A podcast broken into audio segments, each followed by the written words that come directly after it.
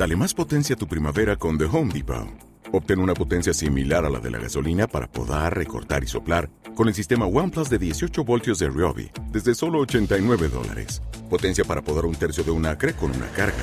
Potencia para recortar el césped que dura hasta dos horas. Y fuerza de soplado de 110 millas por hora. Todo con una batería intercambiable. Llévate el sistema inalámbrico OnePlus de 18 voltios de Ryobi. Solo en The Home Depot. Haces más. Logras más.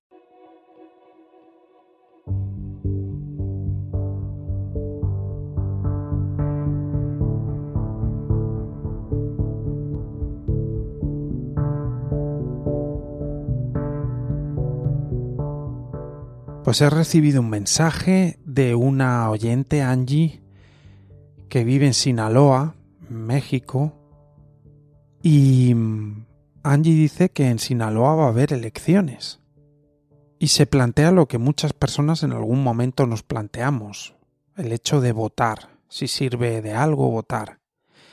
Y da la casualidad que justo en la Comunidad de Madrid ahora mismo va a haber unas elecciones.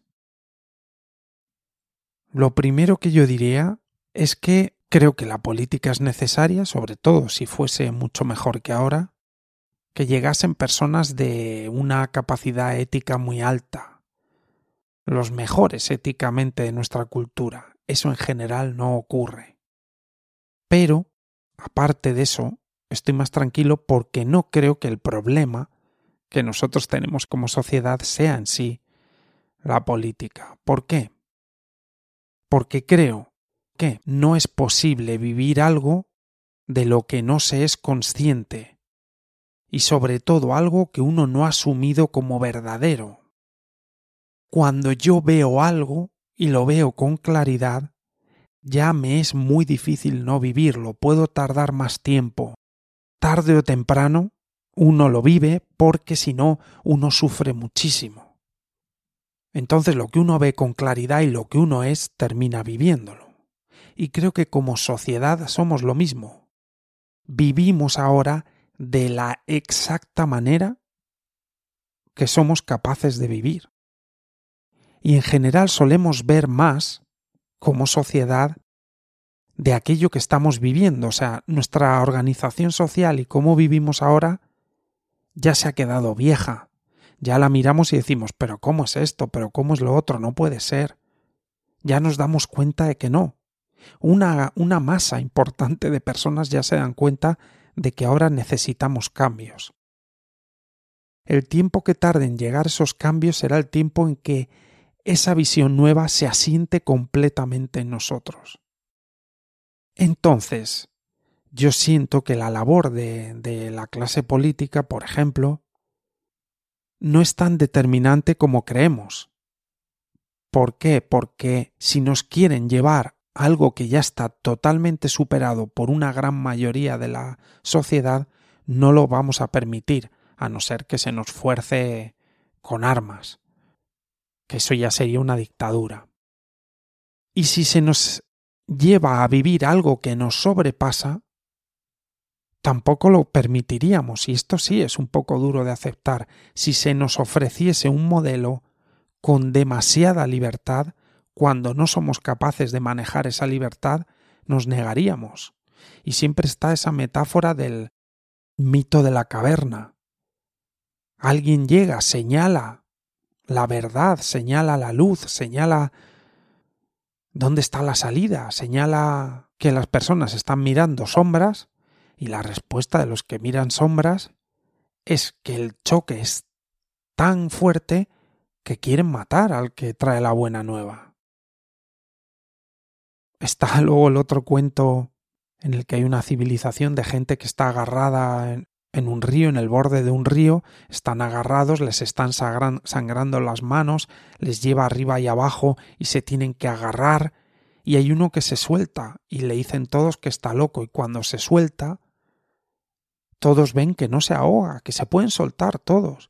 ¿Y ellos qué hacen? ¿Soltarse? No, decir que ese es un santo.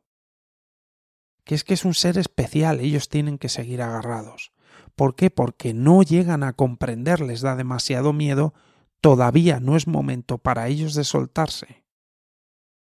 Y todo esto es comprensible.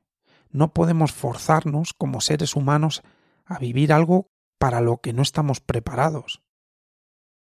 Entonces mi idea es que estamos en un camino hacia la liberación, y la liberación social podría ser, esa. Una sociedad en la que no, no hiciese falta que hubiese leyes. Simplemente los seres humanos a través del diálogo pudiésemos llegar a acuerdos y a solucionar nuestros problemas, y hubiese respeto y ética. Cierto es que hay un porcentaje de la sociedad que son psicópatas y el psicópata nunca va a aceptar eso. Pero si la mayoría tuviese esa ética por bandera y esa seguridad en sí misma y en, y en los demás y en el sistema abierto y todo, los psicópatas serían fácilmente aislables y se les incluso se les ayudaría, pero nunca serían líderes de nada. Y hoy en día hay muchos líderes psicópatas, muchos. Dicen que hay un 5% de la población. Son muchos millones de personas en el mundo. Entonces, creo que los políticos en la política lo que se puede hacer y es simplemente adaptarse a lo que la sociedad es capaz de aceptar. Y siempre van por detrás. Es que es inevitable, siempre van por detrás. Porque la sociedad ya se está moviendo hacia otra cosa, el pensamiento ya es más abierto de lo que hay, y luego porque ellos están en su propio viaje de salvar su, sus trabajos y de tener una carrera laboral o de conseguir los contactos para cuando salgan de la política tener algún trabajo. Lamentablemente las personas más éticas, los mejores de nuestra sociedad, no se apuntan a la política. Y esto es un problema que tenemos. Ni siquiera realmente llegamos a saber quiénes son, porque los mejores no salen en la tele ni están en política. Dicho esto, entonces parece que lo lógico sería no votar, porque ¿para qué? Si los políticos es imposible que nos vayan a llevar a ningún puerto más allá del que como ¿Te está gustando este episodio? Hazte fan desde el botón apoyar del podcast de Nivos. Elige tu aportación y podrás escuchar este y el resto de sus episodios extra. Además, ayudarás a su productor a seguir creando contenido con la misma pasión y dedicación.